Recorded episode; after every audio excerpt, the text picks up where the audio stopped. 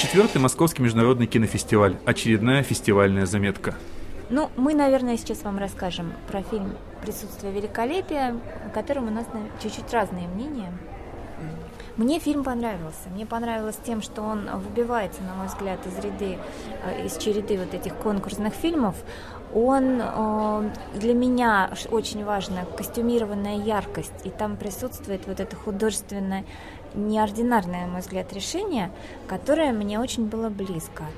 А, плюс хорошие актерские работы, плюс сюжет для меня был не таким предсказуемым и не таким тривиальным, потому что я ждала одного, а в итоге меня обманывал сценарист, и получалось нечто другое, как и финал, собственно.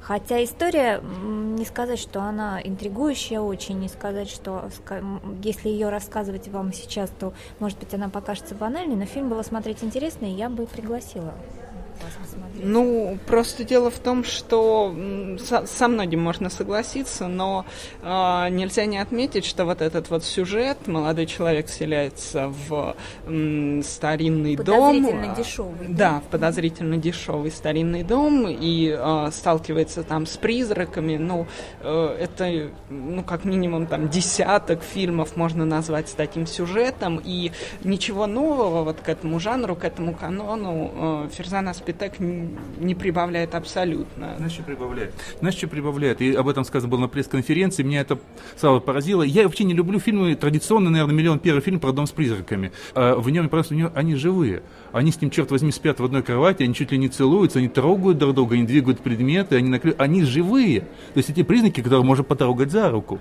Вот это на самом деле очень удивительно. Он об этом говорит, что они старались сделать их как живых людей. Вот он говорил в пресс-конференции.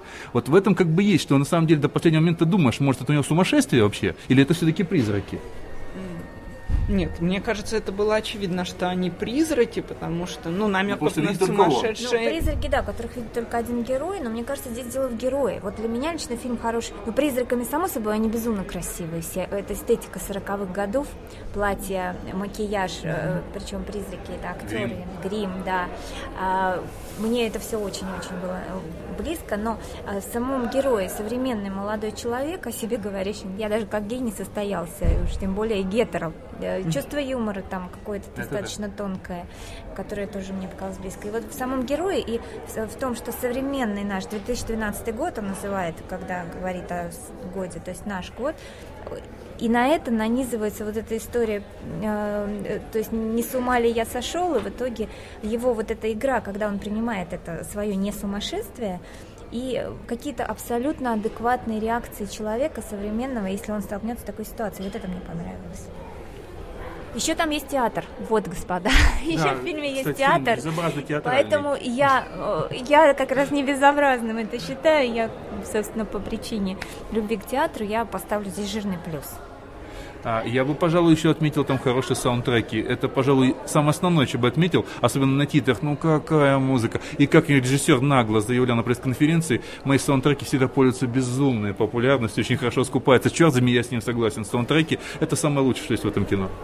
Ну, собственно говоря, ну, а, Я рекомендую, если вы увидите присутствие великолепия в афише какого-то кинотеатра, я рекомендую посмотреть.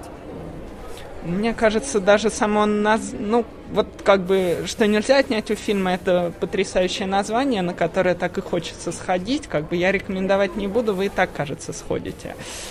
Ну, а мне все проще. Скажу, купите диск с саундтреками, классная музыка. Всего доброго, до следующей фестивальной заметки.